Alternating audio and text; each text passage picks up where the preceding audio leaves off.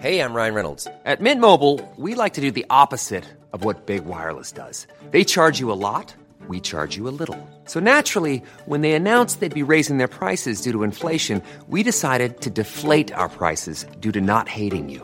That's right. We're cutting the price of Mint Unlimited from $30 a month to just $15 a month. Give it a try at mintmobile.com slash switch. $45 upfront for three months plus taxes and fees. Promo rate for new customers for limited time. Unlimited more than 40 gigabytes per month. Slows. Full terms at mintmobile.com.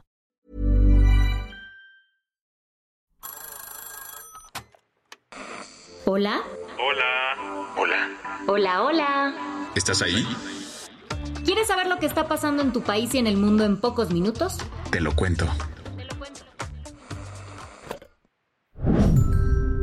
Hoy es martes 17 de octubre de 2023 y estas son las principales noticias del día. La tragedia humanitaria en Gaza aumenta cada hora, llevando a mayores esfuerzos diplomáticos internacionales para mediar un alto a la guerra. Gaza está al borde de una crisis de salud pública. Así lo dijo ayer la Organización Mundial de la Salud, que advirtió que el suministro de agua y electricidad en la franja podría agotarse en 24 horas. La OMS también señaló que 3.500 pacientes en 35 hospitales de Gaza están en riesgo inmediato por la falta de recursos. Mientras tanto, alrededor de 600.000 personas tuvieron que desplazarse del norte al sur de Gaza ante la inminente operación militar terrestre por parte de Israel. A 10 días del ataque de Hamas contra Israel, más de 2.700 palestinos han muerto. En Israel hay al menos 1.400 fallecidos. Ante la situación ha habido un enorme esfuerzo internacional para reducir el número de civiles afectados y evitar que el conflicto escale. Por ejemplo, Rishi Sunak, el primer ministro británico, echó telefonazo con Mahmoud Abbas, el presidente de la autoridad palestina, y expresó sus condolencias por las muertes civiles. Poco después, ante el Parlamento, declaró que ayudaría a Gaza. That we are increasing our aid by a third with an additional 10 million pounds of support. Estamos aumentando nuestra ayuda en un tercio, con 10 millones de libras adicionales de apoyo. Se está desarrollando una crisis humanitaria aguda a la que debemos responder. Debemos apoyar al pueblo palestino porque él también es víctima de Hamas. Además, refrendó su apoyo a Israel para defenderse de Hamas. Vladimir Putin también le entró a las conversaciones diplomáticas. Platicó con el presidente Mahmoud Abbas y con los líderes de Egipto, Irán y Siria. Además, en una plática con el primer ministro israelí Benjamín Netanyahu, Putin condenó la muerte de inocentes, aun cuando sigue la invasión de su país en Ucrania. Aunque pese a los esfuerzos diplomáticos, la tensión sigue creciendo y ahora se está moviendo hacia Líbano. Desde ahí, Hezbollah lanzó ataques aéreos contra cinco posiciones israelíes. Israel respondió al fuego y ordenó la evacuación de sus ciudadanos que viven cerca de la frontera. Mientras tanto, el ministro de Defensa israelí Joab Galant se reunió ayer con el secretario de Estado estadounidense Anthony Blinken en Tel Aviv. Ahí señaló que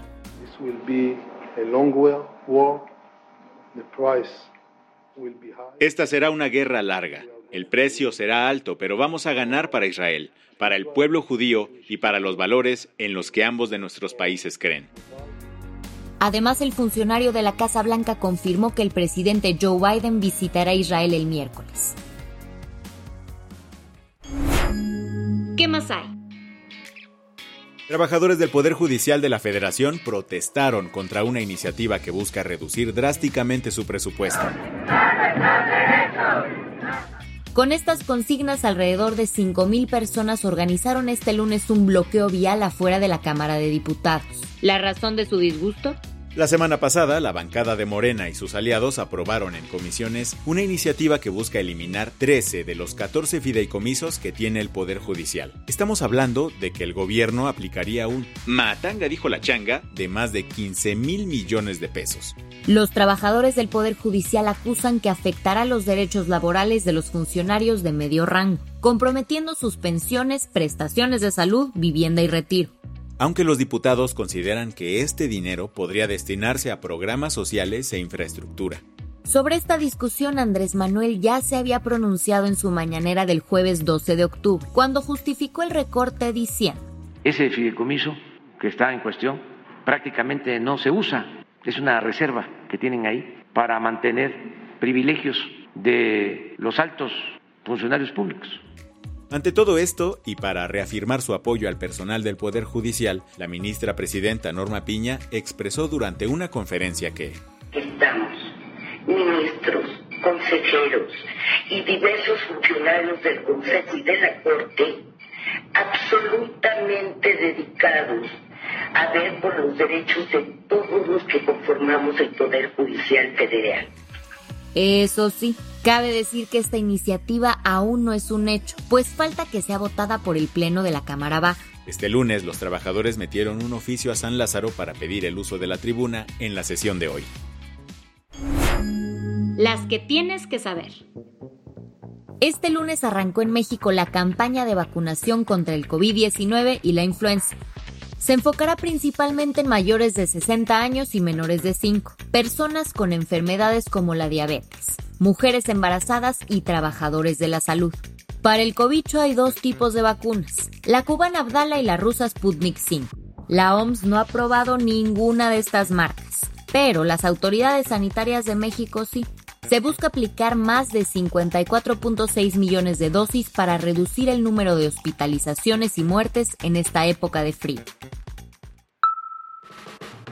Todo parece indicar que Ernestina Godoy podría quedarse otros cuatro años al frente de la Fiscalía General de Justicia de la CDMEX, a pesar de tener más de 220 mil casos sin resolver. Una cifra récord, según el INEGI, Godoy obtuvo el respaldo de la mayoría del Consejo Judicial Ciudadano. Se trata de un órgano encargado de evaluar y aprobar nombramientos judiciales. Este, después de revisar su desempeño y de recibir cerca de 30.000 opiniones favorables de civiles, sometió la decisión a votación. Ahora, falta que 44 diputados del Congreso Capitalino den su visto bueno para que el puesto de Ernestina quede ratificado. A Donald Trump le aplicaron la de calladito te ves más bonito. Ayer una jueza impuso una orden que le prohíbe al expresidente estadounidense hablar mal públicamente de testigos y fiscales involucrados en el caso que analiza sus supuestos intentos de boicotear las elecciones de 2020. Sin embargo, esta medida tiene sus lagunas. Por ejemplo, no le impide a Trump decir que este juicio tiene motivaciones políticas, ahora que anda buscando la silla presidencial de Estados Unidos. Tampoco le prohíbe criticar a uno de sus más grandes rivales de la candidatura republicana, el ex vicepresidente Mike Pence, y quien también es testigo en el caso del presunto boicot. Bruselas está en alerta máxima después de que un hombre armado abrió fuego en el centro de la ciudad, matando a dos personas e hiriendo a otra. El primer ministro belga, Alexander de Croo, lo llamó un ataque y confirmó que las víctimas eran ciudadanos suecos. Poco después, un video empezó a circular en redes mostrando al presunto atacante, a un prófugo, reivindicando el acto en nombre de ISIS. Sin embargo, esta información no ha sido confirmada. Lo que sí es que, de acuerdo con medios nacionales, el nivel de amenaza en la capital belga se elevó a 4, la alerta más alta. Las autoridades aseguraron que están buscando al sospechoso y pidieron a los residentes estar al pendiente de cualquier actualización. La del vaso medio lleno. Un nuevo vehículo está llevando la sostenibilidad a nuevos terrenos, literalmente. Se trata del Stella Terra, el primer coche todoterreno solar del mundo que puede recorrer grandes distancias. El vehículo, desarrollado por estudiantes de la Universidad de Tecnología de Eindhoven en los Países Bajos, cruzó este lunes mil kilómetros desde la costa norte de Marruecos hasta el desierto del Sahara. Lo hizo con paneles solares en su techo que le permiten una recarga ilimitada y alcanzar velocidades de hasta 145 kilómetros por hora. Con esto cerramos las noticias más importantes del día. Yo soy Andrea Mijares. Y yo soy Baltasar Tercero. Gracias por acompañarnos hoy en Te lo Cuento. Nos escuchamos mañana con tu nuevo shot de noticias. Chao.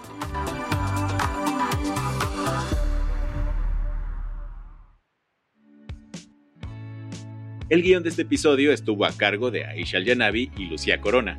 Paula Gándara es la editora del guion y la dirección editorial es de Sebastián Ermenger. Gelúe Santillán es la directora creativa y el diseño de sonido está a cargo de Alfredo Cruz. ¿Quieres estar al día? Nos encuentras como arroba te lo cuento en Instagram, TikTok, Snapchat y Twitter.